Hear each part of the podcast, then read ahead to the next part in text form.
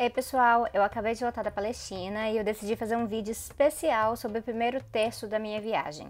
Vem muito conteúdo por aí já já e eu conto mais para vocês, mas já dá para contar desse pedaço aqui. A primeira semana na Palestina foi com um grupo de brasileiros que foram unidos pela Sandra Guimarães, que já fez esse vídeo aqui comigo no canal. Foi uma semana muito importante para compreender muita coisa na Cisjordânia, que era onde a gente estava. Para contextualizar, eu vou mostrar uns mapas primeiro para recapitular a questão da colonização e ocupação da Palestina. Nós temos aqui a Palestina histórica, antes da partição da ONU, com milhões de pessoas de etnias e religiões diferentes vivendo ali. Esse mapa aqui é da proposta de partição, e claro que ninguém perguntou para os palestinos em geral e os palestinos nessa área branca se eles queriam dormir e acordar sob um Estado étnico judeu. Com a guerra de 1948, Israel foi e anexou mais do que isso aí.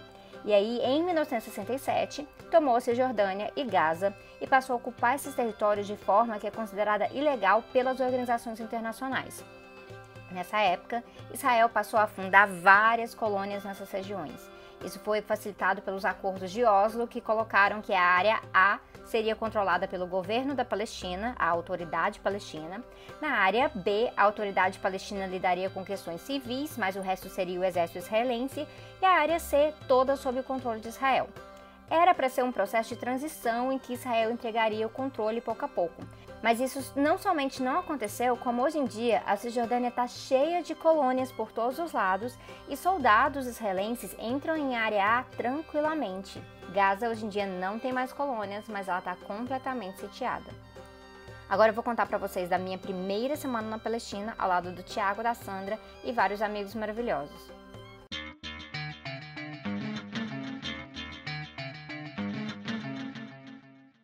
No dia 18 de fevereiro, segunda-feira, foi o nosso primeiro dia na Palestina. A gente saiu de Jerusalém Oriental rumo a Belém. A gente foi andando em Jerusalém Oriental e ali você vê onde estaria a linha verde, que é essa linha reconhecida internacionalmente dividindo o território israelense e palestino a partir de 1967. Aqui é a rua, que seria a linha verde, que divide Jerusalém Ocidental da Jerusalém Oriental. E, mas o Estado de Israel anexou Jerusalém Oriental, trata como se fosse a mesma parte, tanto que é só uma prefeitura, só que a prefeitura cuida mais da parte ocidental do que a oriental, né? Não tem nenhum muro passando por ali, ao contrário. Israel anexou e ocupou Jerusalém Oriental também, então o muro fica para o lado de lá. A gente foi para a rodoviária, ali perto do portão de Damascus, que dá acesso à cidade antiga, e nós fomos de ônibus para Belém. Chegando em Belém, nós fomos para Betzahur, onde nós conhecemos Barra, que se tornou uma das nossas pessoas favoritas. Barra deu uma aula de história sobre a Palestina. Ele nos levou para conhecer a região entre as áreas A, B e C, ali perto de Belém. E depois ele nos levou para o campo de refugiados de Aida. Esse é apenas um dos vários campos de refugiados dentro da Cisjordânia. As famílias que moram ali, elas são refugiadas porque as suas casas foram destruídas ou tomadas durante o Nakba em 1948. Isso foi o que a gente fez na Palestina em 18 de fevereiro. Então agora eu vou dar uma amostra rápida do que o Estado de Israel fez na Palestina também nesse dia. Que tal? Bom, Soldados prenderam oito palestinos na Cisjordânia nesse dia, e colonos israelenses espancaram um pastor de ovelhas no Vale do Jordão. Eles mataram uma ovelha, roubaram outras duas e sabe quem foi detido pelas forças israelenses? O pastor. No mesmo dia, eles tratoraram um território rural palestino na região de Calquília, numa região entre quatro colônias ilegais israelenses, ali na Cisjordânia. O dia 19 foi o nosso primeiro dia já vivendo no campo de refugiados de Aida e foi um dia mais tranquilo. Eu gravei aquele teaser para vocês de manhã e passamos o resto do dia aprendendo a cozinhar pratos tradicionais palestinos, veganos por sinal, com a Islam e Arânia e conversamos bastante com Ahmad também, marido de Islam. Foi um momento muito importante para a gente se conectar com essa família linda que nos recebeu tão bem ali no campo. Para ver então o que o Estado de Israel fez na Palestina no dia 19, bem mais do que a gente, na verdade. Já de madrugada, 16 palestinos foram presos, incluindo menores de 18 anos. Israel usa lei militar para os palestinos, considerando a idade penal como de 14 anos. Soldados navais também atiraram contra pescadores de Gaza. Três palestinas foram detidas na cidade antiga de Jerusalém. Oito residências palestinas foram demolidas na região do Vale do Jordão. Israel também confiscou 4 mil metros quadrados de piso que seria para um parque no distrito de Nablus. No dia 20, a gente levantou cedo para pegar a van e nós fomos para Hebron. Hebron é um caso específico na Cisjordânia, porque não é nem área A, nem B, nem C, mas é H1 e H2. Isso significa que tem colônia no meio da cidade de Hebron, na região de H2, do lado de famílias palestinas que moram ali.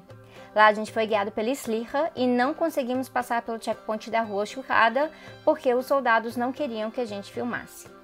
Foi isso que eles falaram, pelo menos. A gente então pegou um caminho alternativo por dentro da cidade antiga, onde vimos o efeito da ocupação no comércio local e como colonos israelenses jogam lixo nos telhados e ruas dos palestinos. A parte de H2 que foi tomada é um pouco ocupada por colonos, mas a maioria está vazia. Parece uma cidade fantasma mesmo, tudo porque foram expulsando os palestinos de lá. Depois do dia pesado em Hebron, a gente voltou para Belém e nós fomos para o campo de refugiados de Derreixa e jantamos com a Dragitza por lá, que é uma mulher maravilhosa que planta comida lá no seu telhado, mesmo não tendo outros lugares, e ela lidera também uma cooperativa de bordadeiras. Enquanto isso, 40 palestinos foram presos na madrugada na Cisjordânia e soldados atiraram em pescadores em Gaza novamente colonos atacaram uma região sagrada da cidade de Nablus. O exército baniu palestinos de entrar na mesquita de Al-Aqsa, em Jerusalém, e duas famílias tiveram suas casas demolidas em Bet Hanina, também em Jerusalém. Para terminar o dia, aviões israelenses atiraram contra manifestantes em Gaza. No dia seguinte, dia 21, a gente pegou a estrada de Wadiná, que é a estrada que conecta norte e sul da Cisjordânia, depois que Israel anexou Jerusalém Oriental, fez o muro e impediu palestinos dali de atravessarem via Jerusalém. A estrada é bastante sinuosa, bastante perigosa e por ter que dar a volta e contornar o muro e colônias, faz todo o trajeto ser mais longo para palestinos. Tem também um checkpoint israelense no meio do caminho, chamado Checkpoint Container, que controla todo o movimento na região. Depois de algumas horas, nós chegamos em Burim, que é um vilarejo na região de Nablus, onde tomamos café com a família de Doha, que nos contou dos ataques de colonos ali na região. Seguimos depois para a cidade antiga, em Nablus, conhecendo mais do mercado e o papel da cidade durante as intifadas. Nós ouvimos histórias de jovens ralando muito para sobreviver diante de uma situação econômica cada vez mais precária. Depois nós jantamos por ali com a nossa guia Fátima, que assim como o Islã, possui um projeto de mulheres ensinando culinária tradicional. Mas isso foi um pouco do nosso dia. Vamos ver como é que foi para Israel na Palestina, né?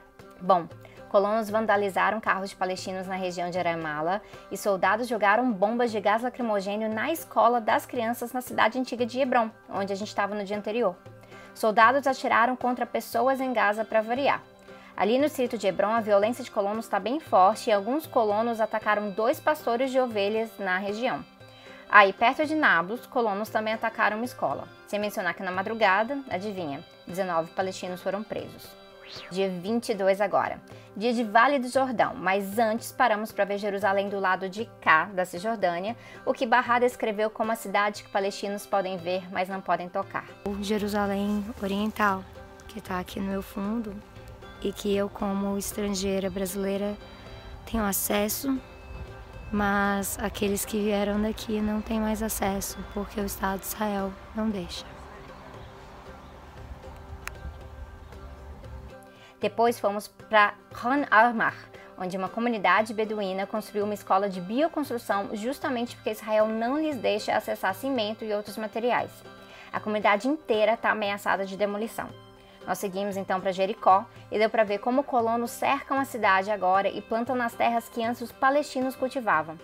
Muitos palestinos que perderam suas terras agora trabalham para o agronegócio israelense ali.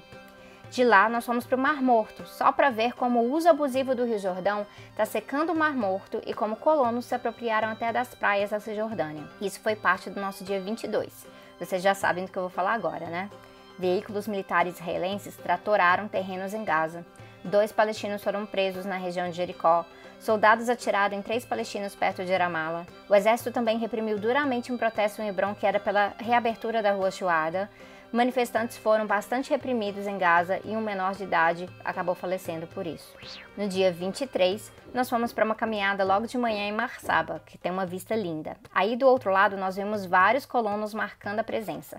Nós ouvimos que tempos atrás os colonos atiraram do lado de lá e mataram o cachorro de um dos pastores do lado de cá.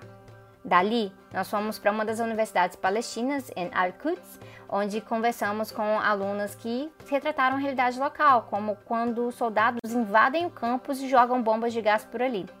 Nós conhecemos também o museu da universidade sobre as prisões políticas de palestinos. E de lá, a gente foi para Nabi Saleh encontrar com a família de Manal e Bilal Tamimi, duas pessoas incríveis que vou apresentar mais para vocês depois. O Estado de Israel também se manteve muito ocupado no dia 23, então vamos olhar uma pequena amostra do que o Estado de Israel fez. Soldados atiraram em pastores palestinos em Gaza e um palestino teve que demolir o seu prédio na Cisjordânia porque Israel alegava que ele não tinha permissão para construir. Permissão praticamente impossível de se obter se você é palestino, e sendo que esse homem tentou evitar a demolição por todos os meios legais. No final, ele optou por demolir ele mesmo, porque quando Israel demole a sua casa, o Estado te manda a conta dos tratores e é bem cara. Soldados atiraram com uma bala de borracha e feriram uma professora também.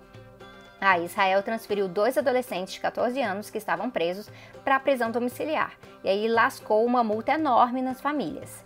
Isso é o que a gente chama de economia do apartheid. Prende pessoas por qualquer razão, cobra fiança muito alta ou uma multa mesmo, e aí demole casas e manda conta para as pessoas que agora estão sem casa. No dia 24 de fevereiro, nós passamos pelo Checkpoint 300, ou Checkpoint 300, a pé para ir para Jerusalém. Nesse horário já estava bem mais vazio e mesmo assim, na hora de passarmos, os soldados viram que a gente era turista e passaram a gente na frente. É porque a gente estava ali testemunhando o jeito que eles estavam tratando um senhor palestino e eles acharam que talvez pegava mal. Bom, pega mal mesmo, pega muito mal. Daí nós fomos fazer uma tour de Jerusalém com o pessoal do Grassroots Jerusalem e a Amani nos contou todos os detalhes de controle burocrático de Palestina em Jerusalém, que é feito pelo Estado de Israel, inclusive todo o aspecto da expulsão dessas pessoas de suas casas. A gente viu mais ângulos do muro, agora do lado de Jerusalém, e no final do dia nós fomos ouvir Budur Hassan, que é uma ativista fantástica, trazendo uma análise impressionante de como Israel usa de diversas ferramentas diferentes para controlar e aprisionar palestinos. E nesse mesmo dia, a ocupação continuou e o controle continuou e a violência continuou. Por exemplo, Israel deteve líderes religiosos muçulmanos em Jerusalém Oriental, atirou e feriu um adolescente no campo de Al-Harub, fora as 10 pessoas que prenderam de madrugada. Colonos destruíram painéis solares perto de Hebron e soldados detiveram duas mulheres no checkpoint de Calândia, perto de Ramallah. Dia 25, a gente voltou para Jerusalém, agora para conhecer mais a cidade antiga de perto e ver como colonos estão tomando casas palestinas ali dentro. Nós estudamos bastante com nosso guia Isadin e conhecemos mais os comerciantes locais que perseveram mesmo diante do uso da força e de ameaças. No final do dia, nós fomos para Ramallah e nós ficamos horas no trânsito ali no checkpoint. E aí nos encontramos com o pessoal da Palestinian Animal League e ouvimos muita coisa poderosa sair da boca de Ahmed, um dos cofundadores e uma pessoa que nos acolheu muito bem depois do tour também. Nesse dia, Israel fez um monte de coisa também. As forças navais atiraram contra pescadores em Gaza, tratores arrancaram 300 árvores palestinas no norte da Cisjordânia, um colono tomou terras palestinas cercando com cerca elétrica, só que aí essa grilagem, essa grilagem foi, co foi com cobertura dos soldados.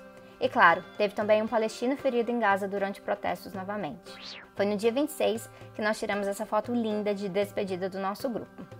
A maioria foi embora por aí e Tiago e eu ficamos até esses dias agora gravando muita coisa. A gente acabou de voltar e a gente acabou conhecendo muita gente, tudo para trazer mais conteúdo para cá e para ajudar a conectar as lutas de lá com as lutas daqui. Só que nesse dia também a gente acabou se despedindo da nossa estadia no campo de Aida, porque Tiago e eu fomos morar em uma outra casinha em Belém, e a gente acabou se despedindo dos nossos anfitriões Ahmed e Islam, que nos deixaram com muitas saudades. Eu tenho muito para contar dessa experiência para vocês ainda e eu logo farei uns anúncios, mas por enquanto, vamos ver o que Israel fez também no dia 26. Bom, ministro israelense e colonos entraram em Al-Aqsa, aumentando as provocações religiosas na região. Mais tratores militares estavam passando em territórios rurais de Gaza. 21 palestinos foram presos. Novas detenções administrativas foram aprovadas. E lembra do Checkpoint 300, Checkpoint 300? Pois Israel tacou gás lacrimogêneo nos milhares de trabalhadores que estavam ali em fila de madrugada. São trabalhadores que pegam permissões de trabalho em Israel e que, para chegar no trabalho em Jerusalém às 7 da manhã, eles acabam tendo que ir para o checkpoint às 3 da manhã por conta da fila. E como os soldados interrompem o serviço para deixar mais congestionado, demora mesmo. É de ficar sem palavras, né? Bom, tem fontes das notícias na descrição aqui. Quem precisar de mais contexto, corram para os quatro vídeos da série sobre a Palestina aqui no canal, onde está tudo explicadinho. E logo eu trago mais notícias sobre o conteúdo especial sobre a Palestina. Vem muita coisa por aí e eu espero contar com vocês para isso. Até mais!